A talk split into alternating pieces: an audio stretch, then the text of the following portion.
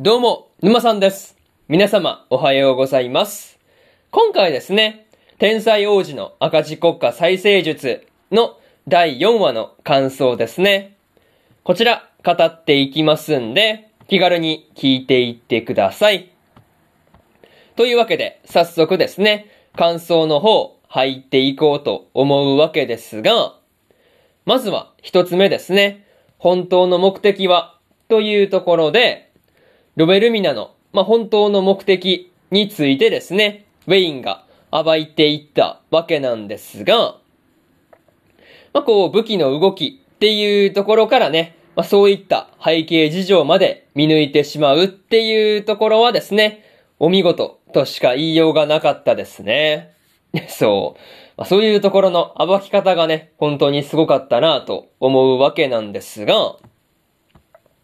また、その大量の武器っていうところがですね、兄たちの三つの派閥っていうところに均等に配分されているっていう話で、まあ、そこにはね、こう争いを長引かせるような狙いがあったりするっていうところもですね、興味深いところではありましたね。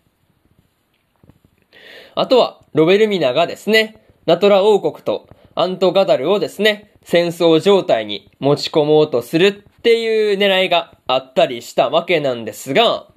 まあ、こう、なんていうかね、そういうところに何としてもウェインたちを巻き込もうっていう風に考えているんだなっていうところが、まあ、これでもかってぐらいに伝わってきたところではありましたね。まあ、でも、ウェインの方もですね、戦争をしなくて済むように、まあ、先手を打って、まあ、アントガダルの方にですね、手紙を送っていたりするっていうところはですね、なかなか動きが早すぎてびっくりしたなというところではありましたね。まあ、そういうところで、まず一つ目の感想である、本当の目的はというところ終わっておきます。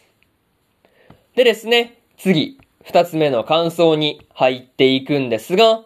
ゲラルトが来たというところで、ナトラ王国のところにですね、まあ、こう、アントガダルの領主の息子であるゲラルトがやってきていたわけなんですが、まあ、こう、ウェインとの決闘でですね、勢い余って、そのまま転落死してしまうっていう結果になるっていう風には思わなかったんで、ま、さすがに、これに関しては予想外だったなというところでした。まあ、しかもね、ゲラルトがウェインを引き立て役にして、まあ、とにかく、こう、ロベルミナにですね、いいところを見せようとしているんだっていう本心がですね、まあ、こう、まあ、見え見えだっていうところが、見ていて面白かったところではありますね。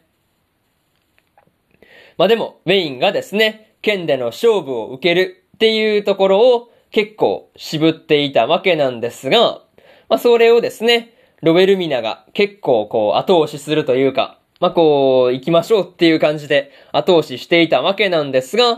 まあ、その時の感じがですね、すごく楽しそうにしているっていうところがですね、まあ、これまた笑ってしまったなというところでまあありましたね。まあ、とはいえ、ゲラルトに勝たないようにですね、まあ、こう、ウェインが色々と考えて動いていたわけなんですが、まあ、その結果、次々にですね、思っていたのとは違う方向に進んでいってしまうっていうところはですね、相変わらず面白くて笑いが止まらなかったなというところでまあありましたね。まあ、そういうところで二つ目の感想であるゲラルトが来たというところ終わっておきます。でですね、次、三つ目の感想に入っていくんですが、悪巧みをしようというところで、ゲラルトが転落死したことによって、ウェインとロエルミナの思惑がですね、まあ、こう、しっちゃかめっちゃかになってしまったということで、まあ、二人が手を組むということになっていたわけなんですが、まあ、そういうところがですね、見ていて面白かったなというところではありましたね。まあ、それと、アントガダルがですね、4000の兵を動かせるのに対して、ナトラ王国はですね、まあ、純粋にお金がないっていうことで、まあ、こう動かせる兵は500っていうのが限界だという話が出ていたわけなんですが、まあ、それを聞いて、こう一瞬耳を疑ってるっていうようなロベルミナにですね、まあ、ついつい笑ってしまったなというところでまあありましたね。また、ゲラルトの父親であるグリナッヘが計画がですね、すでにバレているのではないかっていうことをですね、察知していたわけなんですが、まあ、それでも、こう、決断にですね、いろいろと迷いが出てきてしまうっていうあたりはですね、やっぱり漁師としては平凡な感じになるんだろうなっていうところは、まあ、すごい見ていて感じ取れるところではありましたね。まあ、とはいえ、ウェインがですね、圧倒的に不利な状況から、まあ、どうやって巻き返していくつもりなのか、まあ、そういうところがですね、見ていて気になるところではありますね。まあ、そういうところで、三つ目の感想である、悪巧みをしようというところ、終わっておきます。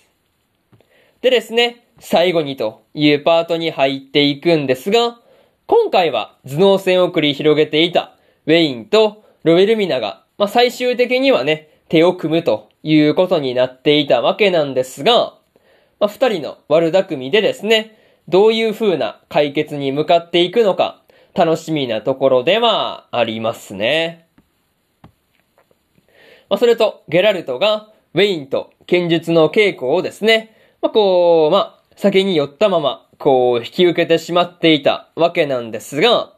まあ、こう、ウェインの方が、まあ、剣の腕が立つから手加減するっていうところに苦労していたりするっていうところがですね、なかなか面白いところではありましたね。また、グリナッヘの反乱計画にですね、協力している青年も今回のことを受けて何やら動き出そうとしていたわけなんですが、まあ、こう、どういう目的で動いているのかっていうところは気になるところではありますね。まあ、とりあえず次回の話でどういう風に決着がつくのか、そこをですね、今から楽しみにしていようと思いますというところで、今回の天才王子の赤字国家再生術の第4話の感想ですね。こちら終わっておきます。でですね、今までにも第1話から第3話の感想はですね、それぞれ過去の放送で語ってますんで、よかったら過去の放送も合わせて聞いてみてくださいという話と、今日は他にも3本更新しておりまして、サビクイビスコの4話の感想と、殺し合いの4話の感想、そしてですね、リアデイルの第一にての第5話の感想ですね。この3本更新してますんで、よかったらこちらの3本も合わせて聞いてみてくださいという話と、明日はですね、平家物語の第4話の感想と、9の5話の感想、そしてですね、ドールズフロントラインの5話の感想ですね。この3本更新しますんで、明日もラジオの方聞きに来てください。というわけで、本日2本目のラジオの方終わっておきます。以上、沼さんでした。それじゃあまたね。バイバイ。